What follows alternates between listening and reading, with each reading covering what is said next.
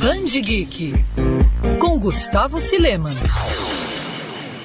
A pandemia mudou muito do nosso cotidiano e com os quadrinhos não seria diferente. Claro, os gibis continuam sendo publicados, mas durante a quarentena foi perceptível o aumento de um método que já vinha ganhando espaço faz tempo: os quadrinhos digitais. Aqui no Brasil, a Panini foi uma das pioneiras nessa nova forma de ler gibis. Para falar mais sobre o assunto e a iniciativa, o Band Geek bateu um papo com Marcelo Adriano da Silva, gerente de marketing da editora. Marcelo, a leitura digital ganhou muita força. Como é que a Panini observa esse movimento no mercado? E como é que aplica a leitores de quadrinhos tão acostumados com edições impressas esse método? A Panini hoje é líder no segmento de quadrinhos conquistou a fidelidade do público geek por meio dos seus produtos impressos. Hoje acompanhamos a mudança do hábito de consumo do público e é nesse sentido que aproveitamos para mostrar e também intensificar o nosso portfólio dos HQs digitais para todos os leitores.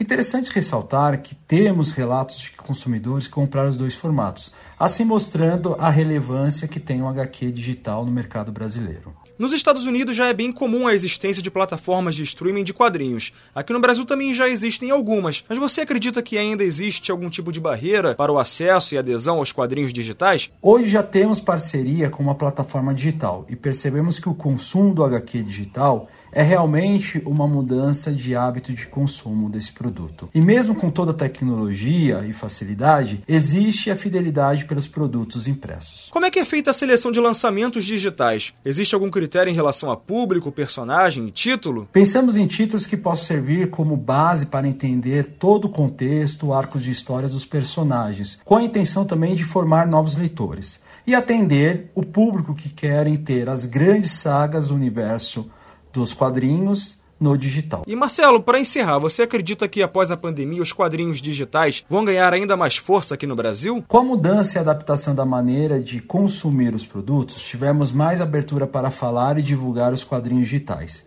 Acredito que, independentemente do momento que passamos, é um processo natural para conquistar um público novo que já está conectado às redes e tem interesse pelos nossos produtos. Quer ouvir essa coluna novamente?